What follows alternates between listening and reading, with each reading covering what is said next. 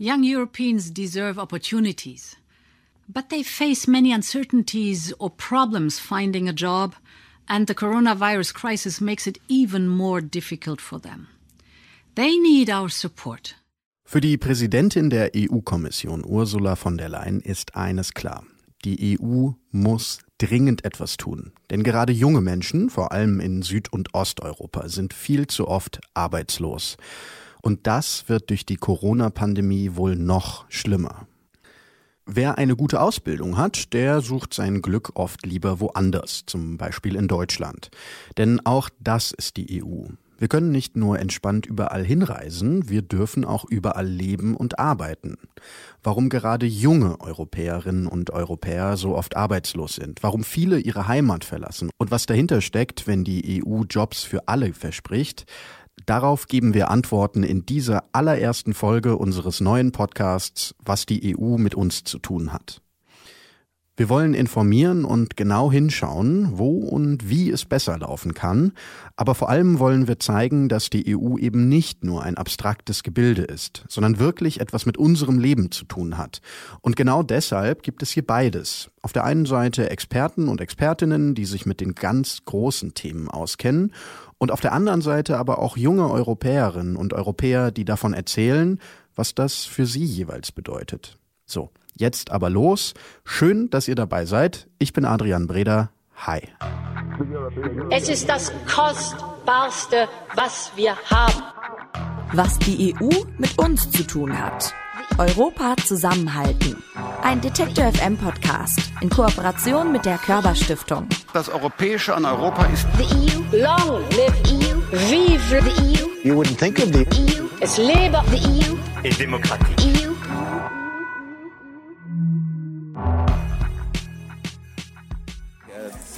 Dritte Job, die ich gefunden habe, war in einem Bioladen. Ja, habe das Gemüse, das Obst gelernt, wie heißt äh, Kohlrabi oder ich weiß nicht.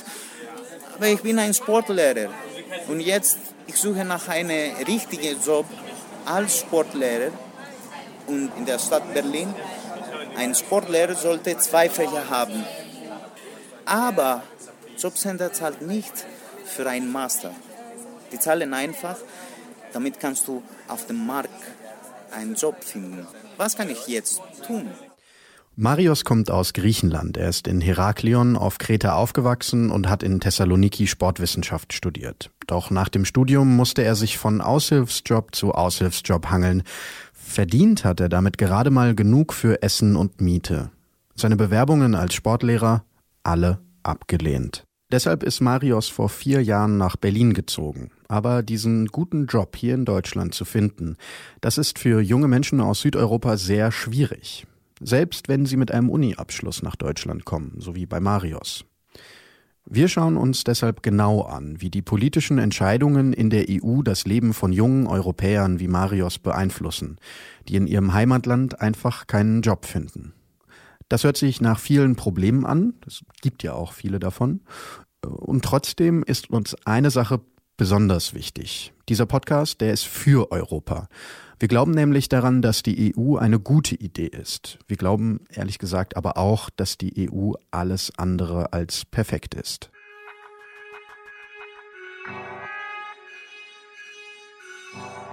Kein Job, kein Geld, keine Zukunft.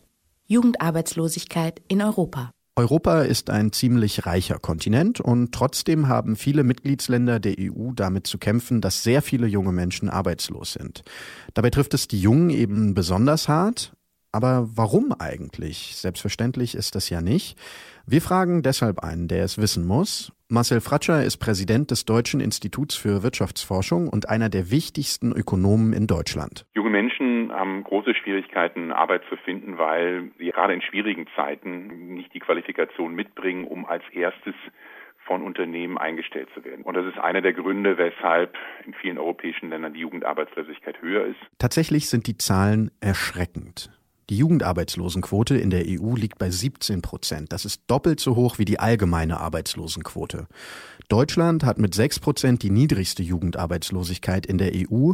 In anderen Ländern steht es dafür umso schlechter. In einer Wirtschaft wie in Italien, die schon seit fast 15 Jahren am Boden liegt, wo kaum neue Jobs entstehen, sind die Hauptleidtragenden natürlich gerade die jungen Menschen. Die offizielle Statistik zeigt aber, dass es offenbar auch Länder treffen kann, die wirtschaftlich ziemlich gut dastehen. In den Top Ten der EU-Länder mit der höchsten Jugendarbeitslosenquote findet man nämlich, Überraschung, Schweden und Finnland. Ein Grund dafür ist der Kündigungsschutz, der in diesen Ländern sehr stark ist.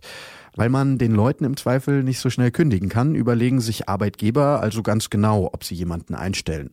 Für junge Menschen, die gerade mit der Schule oder mit dem Studium fertig sind, kann es deshalb eine Weile dauern, bis sie eben einfach einen Job gefunden haben. Jetzt erstmal wieder zurück nach Süd- und Osteuropa. Hier hat die Arbeitslosigkeit für junge Menschen oft langfristige Folgen, erklärt der Arbeitsmarktexperte Dennis Tamesberger. Wir wissen, dass Jugendarbeitslosigkeit lang anhaftende Narben bei den Jugendlichen verursacht.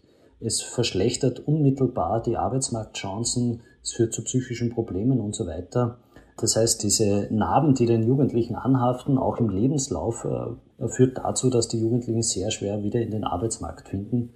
Sie müssen sich dann ganz hinten in der, in der Warteschlange anstellen, äh, um einen Job zu bekommen. Auch Marius erzählt, dass es in Griechenland für ihn extrem schwierig war, überhaupt irgendeinen Job zu finden. Griechenland hat eine Jugendarbeitslosenquote von 33 Prozent. Nur in Spanien ist die Quote noch höher. Man muss bei diesen Zahlen allerdings ein bisschen vorsichtig sein. 33 Prozent Jugendarbeitslosigkeit. Das heißt nämlich nicht, dass wirklich jeder dritte Jugendliche auch arbeitslos ist. Denn bei der Jugendarbeitslosenquote zählen nur die jungen Menschen, die eine Arbeit suchen oder eine Arbeit haben.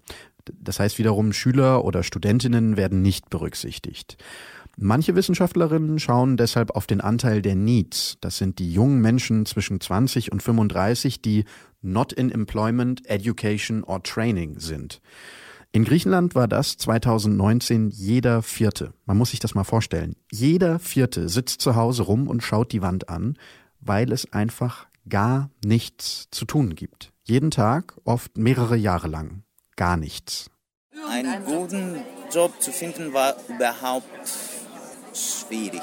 Ein Job als Kellner ist einfacher, aber klar, es gibt ungefähr 20.000 Leute, die einen Job suchen. Das heißt, du kannst nicht negotiate, was du kriegst oder wie viele Stunden solltest du oder wolltest du arbeiten. Du hast keine, keine Recht. Marios arbeitet nebenher in schlecht bezahlten Jobs, seit er 13 ist. Als Kellner, als Lieferant, als Maler und zuletzt als Trainer in Jugendcamps. Von seinem Gehalt konnte er nach seinem Abschluss gerade so Miete und Essen bezahlen. Es ist schwer in Griechenland wegen der Kreises einfach zu leben. Man sollte 10 bis 12 Stunden pro Tag arbeiten, manchmal schwarz ohne Versicherung, nichts. Einfach ein Einkommen ungefähr 700 Euro pro Monat zu kriegen. 2016 hat Marios genug. Er verlässt sein Heimatland und zieht nach Berlin, wie so viele junge Menschen aus dem Süden Europas. Es soll ein Aufbruch sein, ein Neuanfang. Wie schwierig das wird, das kann sich Marios da noch nicht vorstellen.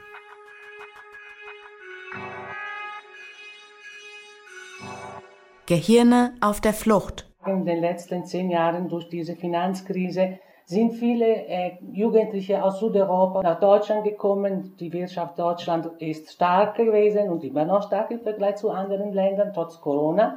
Und äh, viele junge Leute äh, haben gesagt, was sollen wir hier machen? Edith Pichler ist Dozentin für Soziologie an der Universität Potsdam. Sie beschäftigt sich mit einer Frage. Warum verlassen Europäerinnen ihre Heimat und ziehen in ein anderes Land? Edith Pichler weiß aus eigener Erfahrung, wovon sie redet, denn sie ist selbst als junge Italienerin nach Berlin gekommen, aus dem beschaulichen Südtirol ins geteilte Berlin der 80er. Wir sind diese Generation, die aufgewachsen ist, sagen wir, mit diesem Mythos von Europa, die, diese Europa, die auch gebaut werden sollte. Und Berlin war natürlich schon damals ein Mythos für die jungen Leute, die in den 80er Jahren sich bewegt haben. Noch heute zieht Berlin junge Menschen aus ganz Europa an.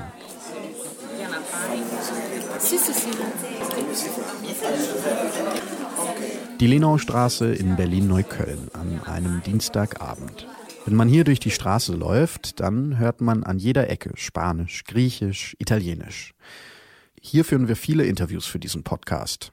Im Mixer, einer Bar, die vor einigen Jahren von jungen Griechen eröffnet wurde, haben wir Marios getroffen. Gegenüber ist eine italienische Bar, das Oblomov. Hier ist Letizia mit Familie und Freunden aus Italien unterwegs. Sie ist 26 Jahre alt und gerade erst mit der Uni durch.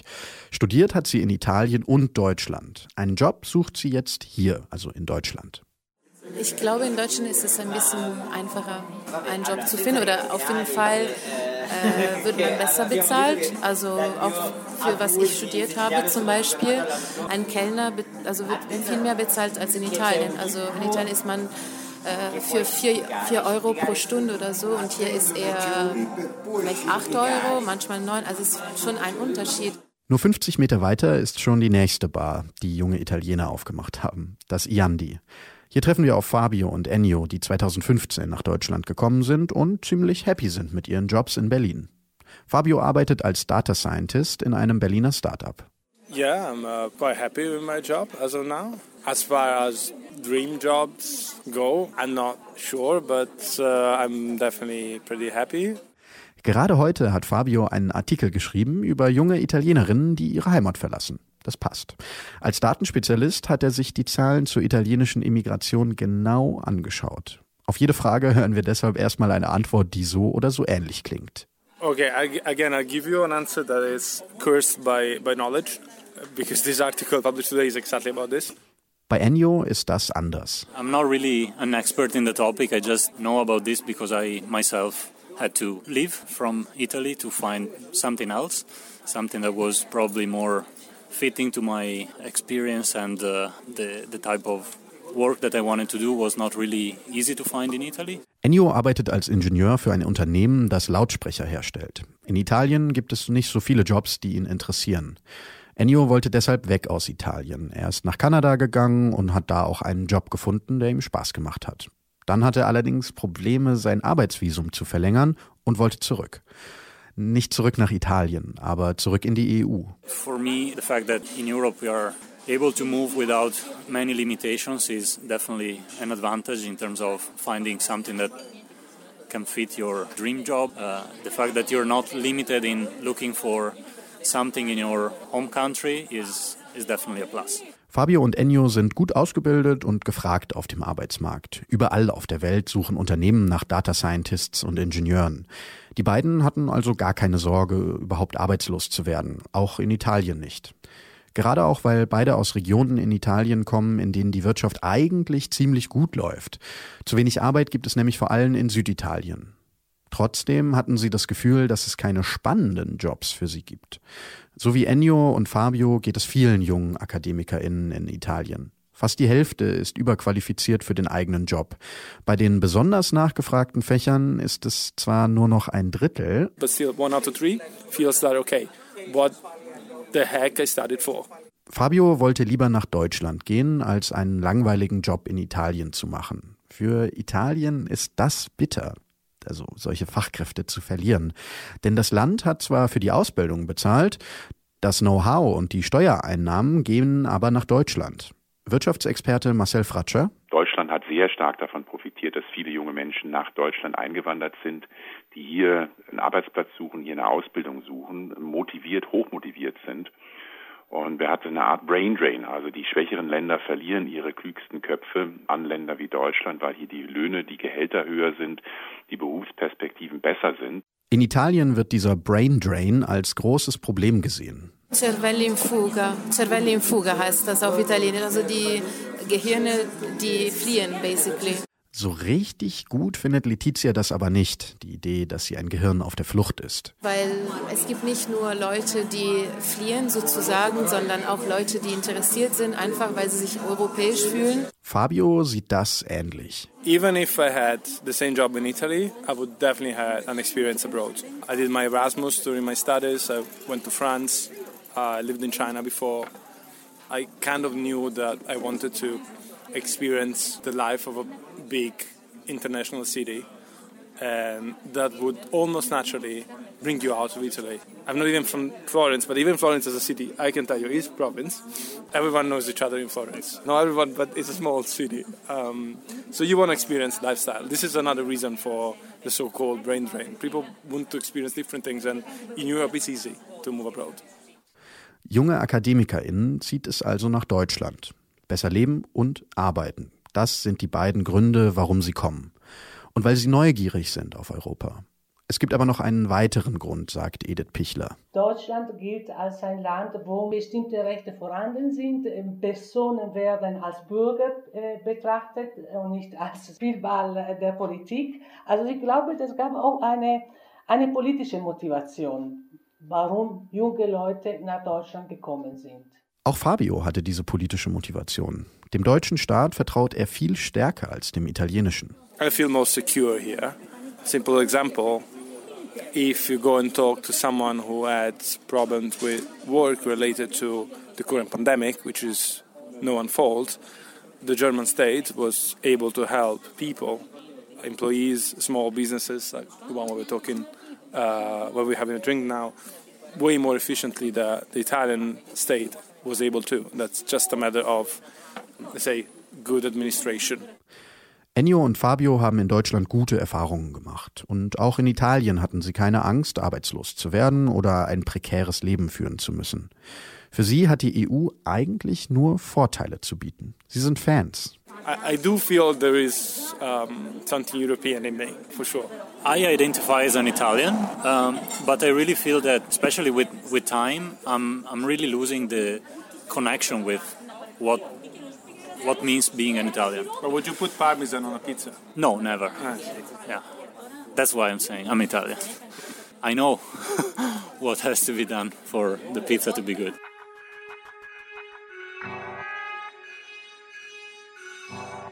Brain Drain, The Dark Side.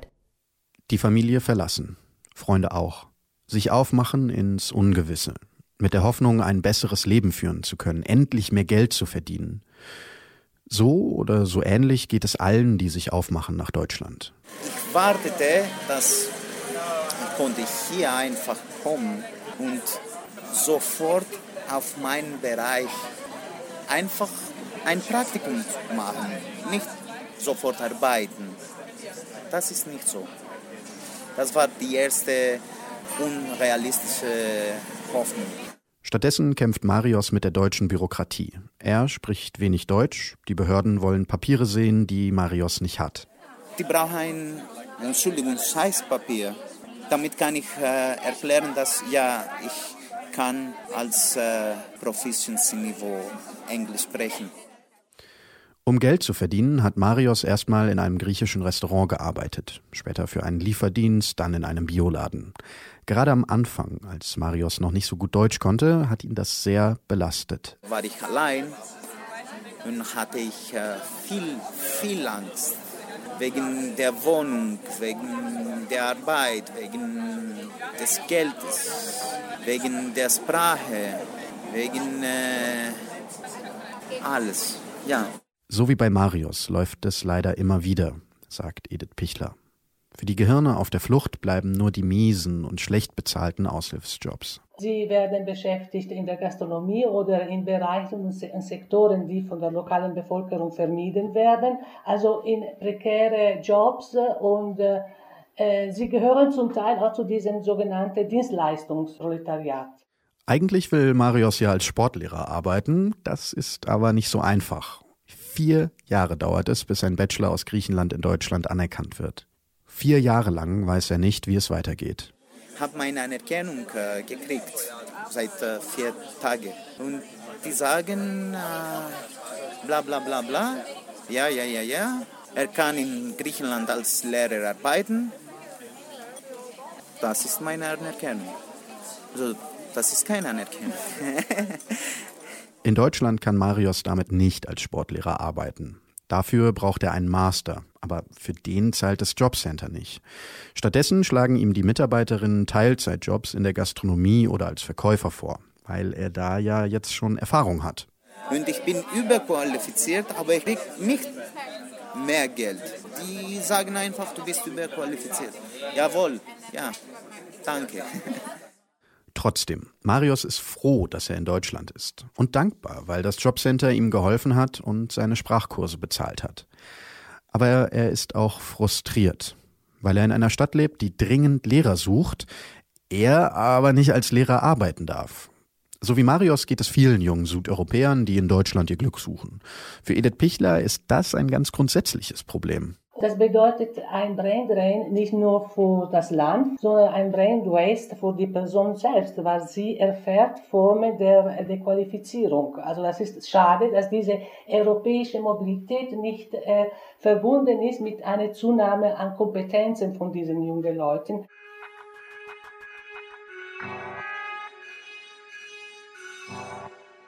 It's not a brain drain problem. Es sind aber nicht nur die jungen Akademikerinnen, die sich im europäischen Ausland bessere Chancen erhoffen. Fabio, also der Datenspezialist von gerade, der hat sich die Zahlen zum Brain Drain genau angeschaut. One thing that is interesting about brain drain is that it's overrepresented in newspaper.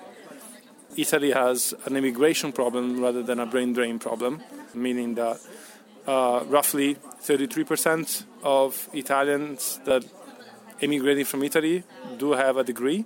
66% of them emigrating have not. But somehow we focus only on that 33%. Für die sogenannten Senderregionen ist es aber nicht nur die Abwanderung von Akademikerinnen, die problematisch ist. Ein anderes Beispiel sind Pflegekräfte aus Bulgarien, die lieber in Westeuropa arbeiten, wo sie mehr Geld verdienen. Das ist ein großes Problem, gerade jetzt in der Corona-Krise. Denn vor Ort fehlt das Pflegepersonal, das sich um Alte und Kranke kümmert. Wenn Regionen ihre Pfleger, ihre Ingenieurinnen und Sportlehrer verlieren, dann ist das natürlich schmerzhaft. Wenn es allerdings gar nicht genügend Jobs gibt, dann hat der Brain Drain für diese Regionen auch Vorteile, sagt Marcel Fratscher. Den Menschen würde ich immer raten, ja, geht dorthin, wo ihr eure Träume, eure Vorstellungen verwirklichen könnt. Und ähm, das tun auch viele junge Menschen. Ähm, und das macht natürlich in gewisser Weise dann auch die Ungleichheiten, die strukturellen Ungleichheiten in Europa tendenziell größer, hilft aber auf der anderen Seite auch, die Arbeitslosigkeit in den Regionen zu reduzieren, wo sie besonders hoch ist. Ein bisschen hilft der Brain Drain also auch, denn wer weggeht, der braucht vor Ort keinen Job. Doch eines ist auf jeden Fall klar. Kein europäisches Land kann alleine dafür sorgen, dass alle jungen Menschen einen guten Job finden. Keine Region kann alleine damit fertig werden, wenn die Jungen weggehen und die Alten zurückbleiben. Wir haben also ein Problem in Europa und wenn wir das lösen wollen, dann brauchen wir wohl die EU.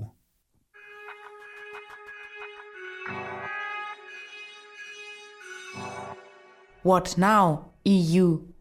Was kann die EU tun, um die Chancen für junge Menschen in Europa zu verbessern?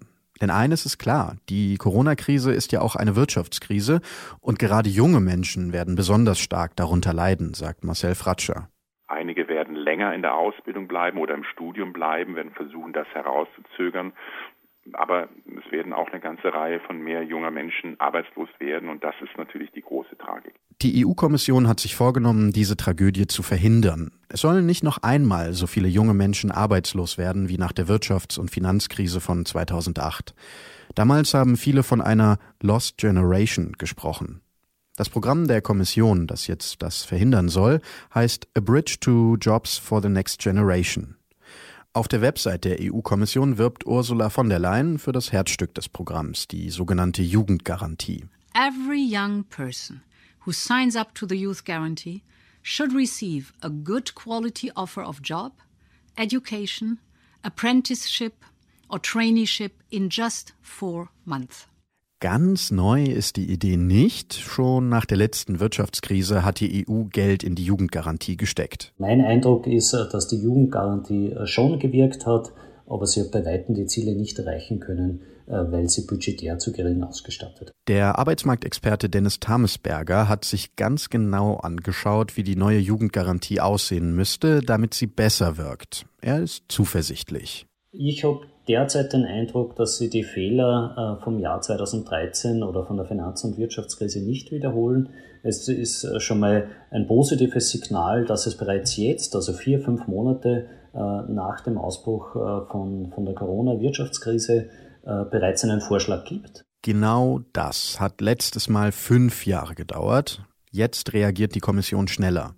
Außerdem gibt es mehr Geld. 22 Milliarden Euro stellt die EU bereit, um die Jugendarbeitslosigkeit zu bekämpfen. Viel mehr Geld als in den letzten Jahren. Aber auf Basis unserer Prognosen äh, wird dieses Geld nicht ausreichen. Das heißt, das Europäische Parlament oder auch der Europäische Rat müsste darauf drängen, äh, dass es nicht 22 Milliarden sind, sondern mindestens 50 äh, Milliarden pro Jahr. Dann könnte es wirksam sein. Und im zweiten Schritt geht es eben äh, darum, dass man wirklich schaut, dass das Geld dort ankommt, wo es am dringendsten gebraucht wird, also vor allem in den südeuropäischen Ländern und in den osteuropäischen Ländern. Dass das Geld wirklich da ankommt, wo es gebraucht wird, das ist vielleicht die größte Herausforderung. Marios kennt die Jugendgarantie noch aus Griechenland. Dort konnten junge Menschen unter 30 ein halbes Jahr arbeiten und sich weiterbilden. Finanziert wurde das aus dem Europäischen Sozialfonds. Aber bei den Betroffenen kam das Geld viel zu spät an, sagt Marios. Nach den sechs Monaten kriegst du das Geld für diese sechs Monate, die du schon gearbeitet hast. Wie kann man so leben? Sechs Monate, das ist ein, ein Loch, weil durch diese sechs Monate man soll Miete, Essen, Strom, einfach sein Leben zahlen. Das kann nicht so in Griechenland funktionieren. Marius wünscht sich, dass die EU besser kontrolliert, was mit dem Geld passiert. Er sagt, Geld von der EU, das verschwindet in Griechenland auch ganz gern mal.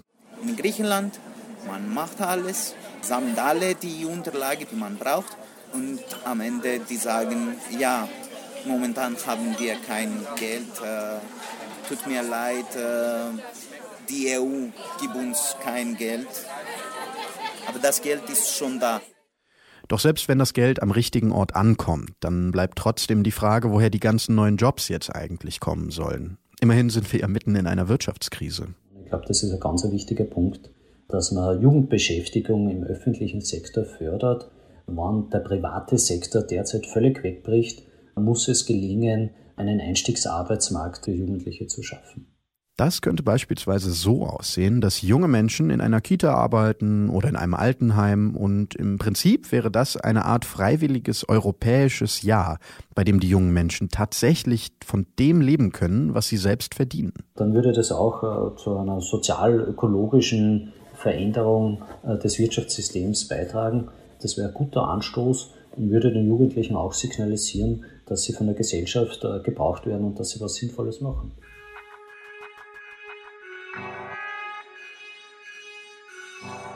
Brain Regain. Eine wirksame Jugendgarantie könnte helfen, den Braindrain in Europa einzudämmen. Gegen den hat die EU zu spät etwas unternommen, sagt die Soziologin Edith Pichler. Man hat zunächst immer so ähm, kurzfristig gedacht und die Wirtschaft lief gut, man hatte diese Bewegungen in Europa und so weiter. Und plötzlich mit der Wirtschaftskrise hat man gemerkt, es findet jetzt wieder eine Bewegung in Europa, die gegeben ist aus, aufgrund von, äh, von Not und Bedarf. Und da hat man vielleicht verpasst, bestimmte Projekte zu entwerfen. Diese Projekte gibt es mittlerweile, zum Beispiel Förderprogramme, die sich an junge Menschen richten. Die EU finanziert sie in Regionen, die besonders stark vom Brain Drain betroffen sind. Da geht es um einen Brain Regain. Das heißt, junge, gut ausgebildete Expats sollen zurückgelockt werden in ihre Heimat. Im Idealfall profitieren alle davon, weil die Jugendlichen im Ausland Erfahrung sammeln, weil sie mit neuen Ideen zurückkommen, forschen oder Unternehmen gründen. Manche Regionen werben auch mit Steuererleichterungen um Rückkehrer. Marcel Fratscher vom Deutschen Institut für Wirtschaftsforschung findet das ziemlich sinnvoll. Ja, jede Region muss um die eigenen jungen Menschen kämpfen und äh, ihnen attraktives Angebot machen, um dort zu bleiben oder dorthin zu kommen. Äh, ja, wir brauchen Wettbewerb um die klügsten Köpfe und um junge Menschen allgemein dieser Wettbewerb ist jetzt prinzipiell mal nichts Schlechtes, sondern was Gutes. Die Frage ist, können alle Regionen in diesem Wettbewerb bestehen? Beim Brain Regain geht es aber nicht nur um Geld. Man kann das am Beispiel Italien sehen. Auch hier fehlen Fachkräfte, vor allem für die industrielle Produktion im Norden. Für Fabio ist aber klar, wenn er und Ennio zurückgehen, dann hilft das der italienischen Wirtschaft überhaupt nicht. What data tells us today is that Italy has a good number of positions that we can't fill. But those are not data scientists, engineering positions. Er hält die Programme zum Brain Regain deshalb für falsch. This is not exactly a great policy. Why? Because if I go back and do data scientist job somewhere, what is really happening, I might the data science job for someone who was living in Italy that might end up getting another job in England or somewhere else because that's a market. Es reicht also nicht, wenn junge AkademikerInnen einfach wieder zurückziehen in ihr Heimatland. Vor Ort müssen auch neue Jobs für sie entstehen. Gerade die Regionen, aus denen viele junge Menschen abwandern, brauchen also dringend neue Unternehmen und Forschungseinrichtungen. Mitten in der Krise kann das nur funktionieren, wenn die EU auch hier Geld in die Hand nimmt.